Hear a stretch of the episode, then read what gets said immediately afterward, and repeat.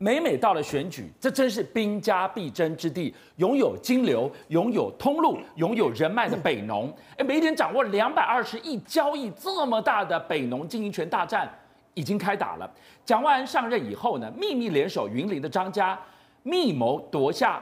北农的经营权看来板上钉钉了。今天学员带我们来看到，他要怎么一步一步去终结民进党寄生北农的陋习呢？哎，我们先这样讲，让我把故事倒过来说。是现在的北农是什么样的状况？嗯、来看这一位陈平轩有没有？我们找到的照片，他是谁？很年轻。陈、嗯、平轩过去是什么背景？嗯、台大法律系，是跟农委会的检任秘书。嗯你在网上抓他资料照片，后面是写马英九是俄皇帝吗？为什么？因为以前跟陈吉仲一样啊，在农政到处打拼，一点相关的经营经验都没有。他的专业就是斗争、斗争、斗争。结果现在在北农当什么副总？哎呦，月薪九万多，有关系就没有关系，领了一个月快十万块。那我我们就问啊，你今天陈平轩有卖过菜吗？陈冰娟有北农相关的物流相关的销售经验吗？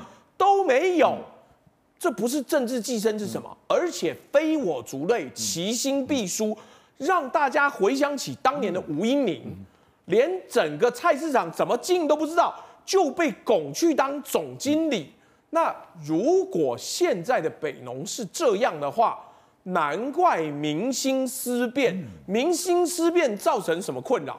我先这样讲，大家可能不明白，你不是在这个业界，你不知道北农现在的很多董事跟这些菜贩，嗯，都很怀念韩国瑜，怀念韩国瑜的什么？欸，他们可不是韩粉哦，是他讲的是韩国瑜当年让我们赚大钱，嗯，他不但让我们营收增加，嗯，而且续奖也很大方，嗯，所以大家都开心。嗯，可是问题是现在的翁振兴哦。嗯蔡先啊，他不尊重自由市场，三天两头配合农委会操纵行情，操纵行情是什么意思？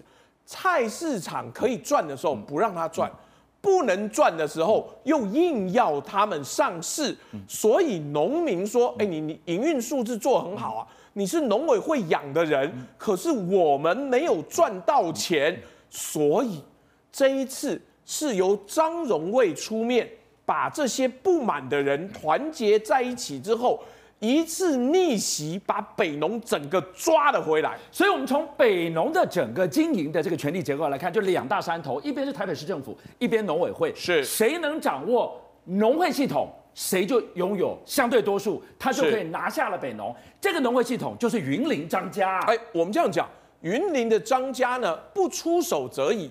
他平常这些相关的影响力一直抓在手里，是包含了各级农会、农产品贩运商，还有青果运销合作社。是这个需要慢慢的整合，不是说一下子说听你就听你的。嗯、所以张荣味在这里有布局了很久，嗯、他一直在想。现在台北市既然已经回到蓝营的手上了，是为什么不一并把北农这么大的一个蔬果交易市场一并拿回来？所以他花了很长的时间，把我们刚刚讲的名股的百分之五十四点四八全部收归手中，再加上北市府，最后把只有百分之二十二点七六农委会一次打到台不球来。收回了年营收两百二十亿，每年可以创造超过六亿收入的台北市农产市场。所以我就问了：今天如果你没有累积民怨，搞到天怒人怨在先，我后面的逆袭也不会成功。是的，你来告诉我们，这四年民进党推了这个翁振奇，让他去当总经理，这四年下来，他到底累积了多少的这些摊商啊？这些下面的这些董事啊、成员的愤怒跟不满啊，哎，我们先这样讲，这个既然是官派的，官派的他就听农委会的话。对，过去好几年是不是菜价还有相关的价格，农委会都说听我的，我保证不会涨。是问题你不会涨，农民就亏钱呐、啊。嗯、所以第一个，刚刚我们前面讲啊，跟韩国一在任的时候、嗯、大相径庭。嗯、你只要是农委会下令，是，他一定照做，照做。就是压制自由市场经济。对，这也就算了，他还是公务员，他原来是农委会的一个公务员，是留职停薪来这边做。嗯，所以就像我们刚刚讲的，陈平轩也是一样啊，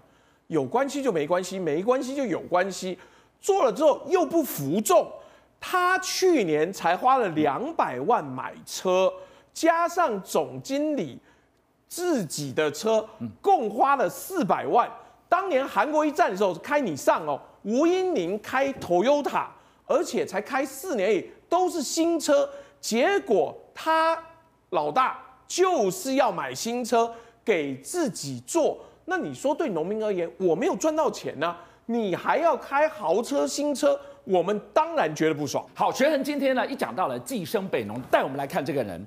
学恒带我们来看到的是这个前总经理吴英宁啊，民进党要征召他再战彰化，你怎么解读这一局？我们先这样讲，民进党应该要重新思考，如果你过去表现不好，当年吴音宁就被我们讲是整个北农的一个破口，就是你用了吴音宁，但是他什么东西都搞不清楚。完全就是一个小绵羊，然后甚至还睡在北农，觉得自己非常的接地气，实际做出来业绩表现不好。他回到彰化去，已经沉潜很久了。现在民进党又因为找不到人，又要征召他的时候，我讲直接一点，吴音宁当然说他愿意为了故乡而战，可是故乡有没有要你为他而战呢？好，董哥你怎么看寄生北农？其实你可以看到哦。民进党在北农里面跟农民不一样，农民很辛苦，种了很多菜啊。民进党养了很多菜虫，哦，然后到那里去，所以大家记得为什么北龙这几年大家印象那么深刻？因为韩国瑜在那边当总经理。韩国瑜怎么去的？因为张荣卫跟郝龙斌介绍说，哦，这个人不错的，哦，有有能力的，所以那时候介绍去。可是民进党看好这个位置，好，看好这个位置是谁要？要把韩国瑜搞下来，新潮流每天在市议会围攻，然后每天骂韩国瑜。韩国瑜有一次要请假，因为常常被找。平常我们这些总经理很少找去的，民进党拒绝呀。民进党啊的议员，他怎么讲啊？他说你要请假可以，除非你请的是丧假。哎呦啊，真的是这样啊。所以你可以看到他是怎么样情况。后来韩国瑜又被王世坚围剿，才有大家看到那个火红的那一片哦。可是后来韩国瑜还是下来了，抢了菜摊，丢了江山呐、啊。没有错，那时候本来计划的是段宜康的助理要接，后来因为被泡哦被曝光了嘛，大家就骂。后来哦蔡英文就把自己的心腹爱将把吴英玲送上去。那这个高年级的实习生啊，其实是高薪水，哦一年两百多万啊，所以。二零一八，民进党会选输啊，吴英玲是一个很重大的因素，让年轻人炸锅了嘛，觉得说怎么可以这样？那这次吴英玲要去选啊，他那个区哦，其实那个区对民进党来讲艰苦选区，要他去选其实也很为难。为什么？因为我们知道彰化哈，谢奕凤家族地方非常扎实，他可以当立委，他弟弟当议长啊，这个地方原来是他妈妈郑汝芬，经营也很好，口碑也很好，只是哦那一年哦二零。一五一六年哦，亲民党找了陈朝龙也加去选，把南京的票分了，所以害郑汝芬落落选嘛。那其实等哦没有这些因素的话，这是南京的一个坚固哦一个坚固的选区，吴音宁去没有机会。来志强，我觉得民进党真是好了伤疤忘了痛哈，我就很赞成吴英宁出来选啊。二零一八年三大事件让民进党大败啊！第一个是东厂张天青，然后台大没校长，第三个是北农吴英宁嘛。吴英宁他是最大的一个贡献是什么？开启了寄生北农的始作俑者的潮流啊！后面所有的寄生北农，民进党的一些所谓绿的这鸡犬升天，不就从吴音宁开始吗？吴音宁当时在北农哈，前面被逼走的韩国瑜，也是造就一个很大的风潮。它产生很大的反差，刚其实已经讲过，哎、我们韩国瑜当时哈，你知道到现在还有人叫韩总，为什么？不是不叫韩市长，叫韩总，是因为当时他在北农四年的时间，帮北农哈有两百零五亿的年营业额，然后他发年终奖金，可以让他的员工哈可以有六个月以上年终奖金，他经营非常专业，经营出很强的绩效，最后被逼下台，最强总经理被逼下台之后。换了一个是最高薪实习生啊。那吴音宁上去荒腔走马的走板的所有的表现，那才看到说哦，原来相称于韩国瑜他的对北农的那种专业的表现。所以今天说真的，回头来看，今天我们看到北农很开心，因为终于要回归所谓的专业嘛。你找一个所谓的真的对于农业能够去经营的人，啊出来开始去把北农重新的整顿。但是现在民进党紧张啦，紧张的时候，他总当初他就看上北农的所谓的。金流啊，人脉啊，跟他的所谓的一些影响力，所以硬是把韩国瑜逼出去。可是现在呢，抱歉，还找吴音宁的话，真的是掐柜腿有端了。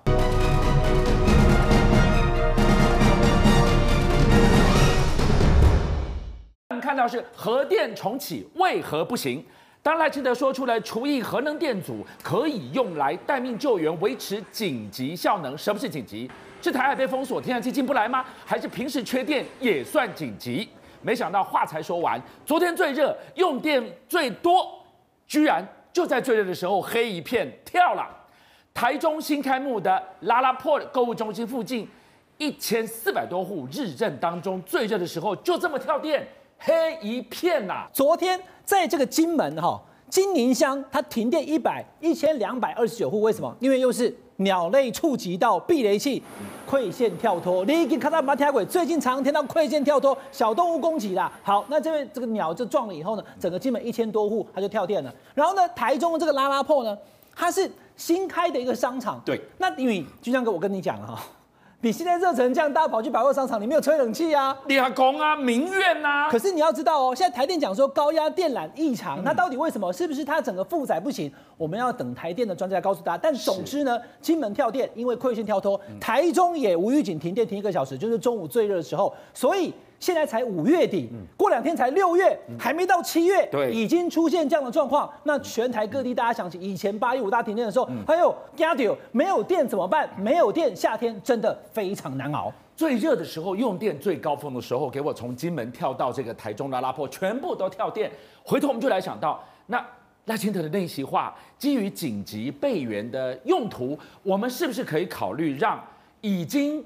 延役已经停役的这个合一合二的机组来紧急救援，哎，民进党上下炸锅了，你怎么可以讲这样的话？其实大家不需要懂电，那你只要懂四个字，叫僧多粥少。那么多的和尚要吃东西不够，那已经不也就没有办法。那现在已经怎么样？昨天下午因为热的关系，我就说今天看起来在台北了，我不知道全台各地怎么样。今天台北是比昨天还热的，闷啊！昨天下午的两点十二分已经是破了今年全台的用量高峰，是才五月二十九号就已经破高峰了。那接下来六月七月就会用量用电量就会更大，而且大家就要开冷气，所以呢用电量大家不行的情况之下，大家回过头来就那台湾的电到底够不够？那就回到。即将在二零二五完全退出我们的供电系统的核电，哦，到底还要不要用呢？那因为总统大选快要到了，所以三个总统参参选人都要跟大家讲他的政策。我等下跟大家讲他们是怎么说的。可是呢，就在这几天，你可以看出来，赖清德在礼拜天的时候跑去台大，学生问他问题，他就说我要紧急让核电能够来。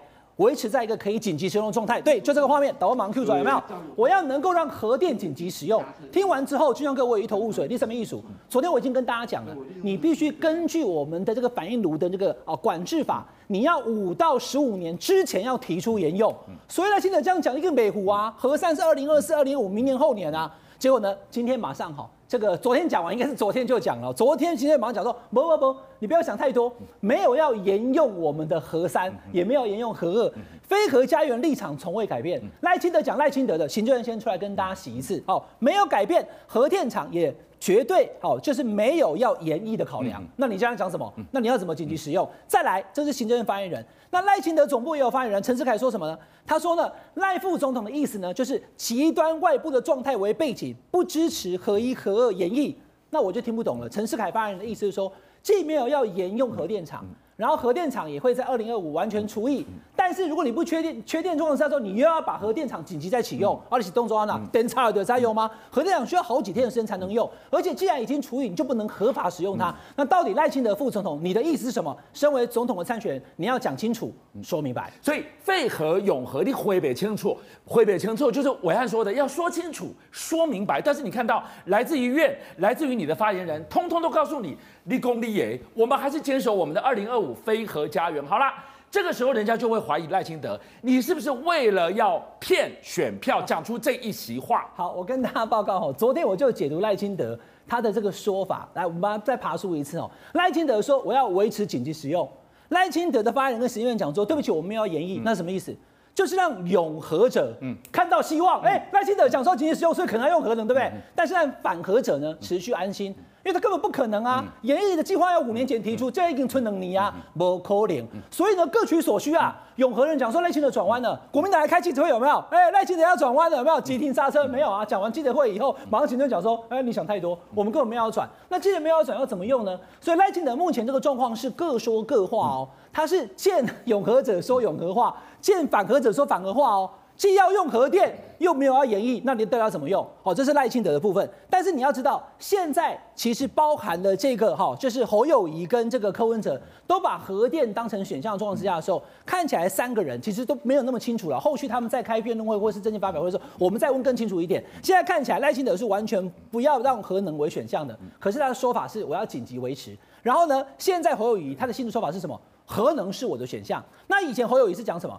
他是说没有核安就没有核能，那所以他现在做法就是什么？他把核安做到最好，所以就可以有核能了。哦，所以侯友谊等于把过去的话接起来，但人家就会质疑了。那你现在的干式储存槽，你新北市政府的那个水土就要保持，你一直跟经济部卡在那边啊，你是新北市长啊，所以没有错，俊相哥。现在新北市针对于这个干式储存槽的争议已经十年了，就在昨天，新北市政府已经放弃上诉了。所以干式储存槽问题，新北市政府现在。直接放行，我就让你干。对，所以呢，侯友谊就是既这样子讲，也要这样做。那这样的路线就 OK，可以有干式储存槽。观众朋友，现在我们合一合二，而且是合一，它已经盖好了那干式储存，但是为什么不能用呢？因为它在那个湿式的储存槽，就在池里面的那些燃料棒，它已经满了，它就必须要在核电厂外面再盖一个干式，把它拿出来以后，手你插彩的时候，你得电来得有柴的不？你插好的时候，你得把它给推出来，那个锅子洗一洗，还可以再炒一盘。所以现在把那个干式储存槽，你能拿合法使用的情况之下的时候，这些核一跟核二就可以再用，但是你要看赖清德他的说法哦，他是核一核二，他是没有要延役的，而且时间上也会有点来不及。但不管怎么样，侯友谊现在已经跟大家讲他的大方向就是有核安就能使用核能，而新北市的干式储存槽现在已经朝放行的方向在进行了。所以一个更明白的表述就是说，一直以来民进党政府就是用核废料三个字会怕啊，对，会怕，所以我们要废核，我们不能再用核电。可是现在。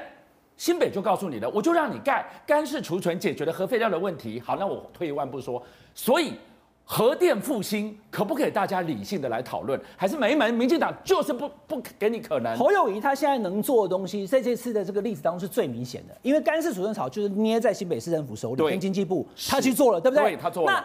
柯文哲的看法是，核二跟核三，他觉得可以再沿用的，沿用核能电厂，他不要核四。以前不要了，现在也改口说，哎，上次我在这个节目中专访核四电厂的王博厂长的时候，突然拖音进来说，我我们也要再讨论了，所以他在转弯，可是他没有办法做什么事，因为他不是新北市市长。那至于赖清德，他则是不要用核能，对不对？他只要用紧急维持，有点像是骗术。为什么哈？观众朋友很简单，你要听其言观其行，刚刚都是听其言，那你要观其行啊。现在我们政府的走向是什么？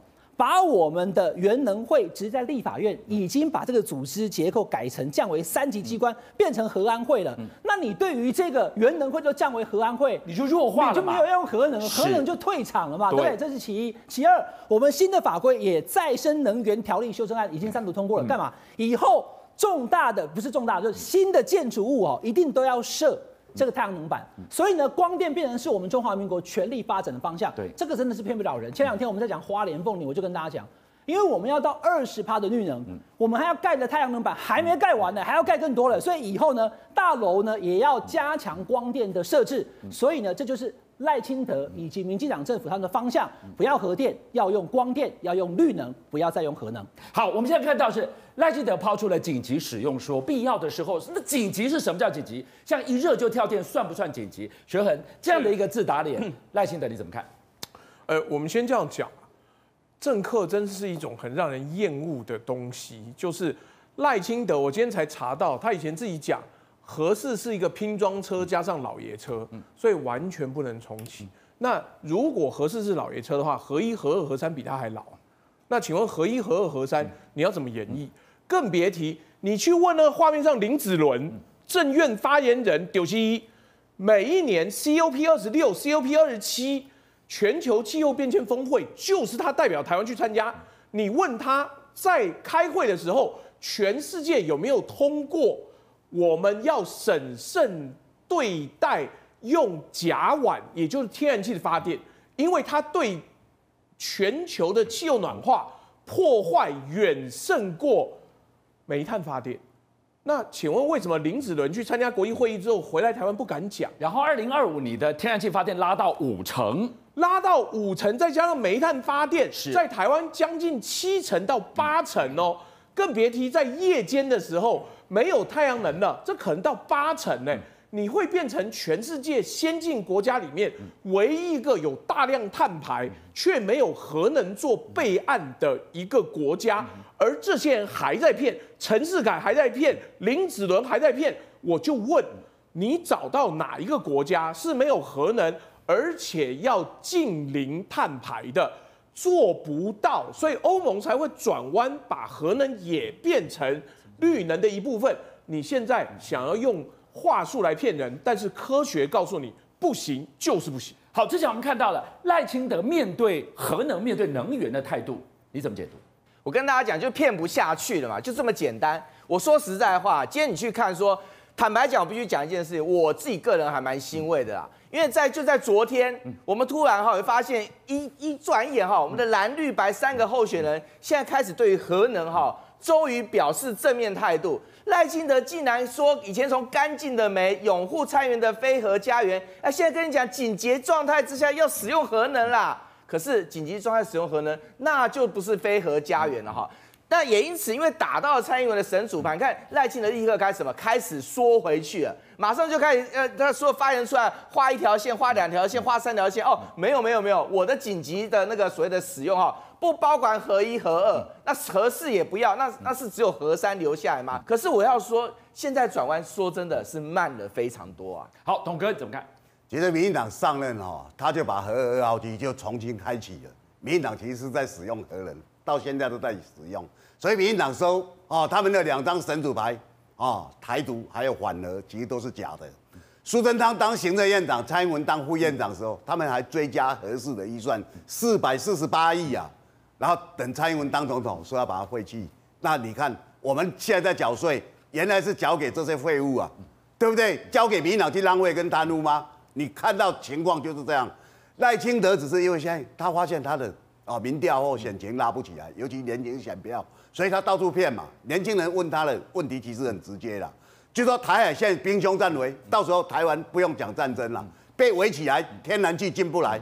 那天然气是百分之五十啊，你刚刚听朱学恒讲，对不对？还有百分之三十是烧煤啊，煤跟天然气都要外面进来的。那你现在被围起来，请问你到时候没有电怎么办？他才会说这个可以当备哦备用，然后做不时之需。不时之需，你要维持这个机器是可以运作的情况下，我连这个情境不时之需我都不能讨论，通通给你画红线呢。是啊，那他现现在进退两两难啊。你要严厉的话，要这个这个机组是要能够运作了，才可以随时让你去做不时之需嘛。所以你可以看到这个人多么的不老实。那他所有东西要讨好这个，又要讨好那个，一直在闪躲的话，其实让人家看清了戴金德的真面貌。邀请您一起加入五七报新闻会员，跟俊相一起挖真相。